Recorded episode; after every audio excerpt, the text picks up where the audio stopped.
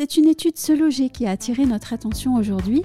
Cette étude est réalisée sur les 51 plus grandes villes de France, en dehors de l'île de France, et elle porte sur les primo-accédants.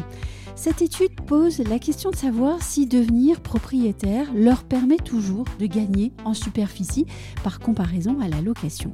Dans un marché marqué par une baisse des prix qui tend maintenant à se généraliser et également une fermeture nette de l'accès au crédit, la question est évidemment intéressante, d'autant que selon ce loger, seulement 22% des locataires considèrent que c'est le bon moment pour acheter et 77% d'entre eux anticipent une nouvelle hausse des taux d'intérêt.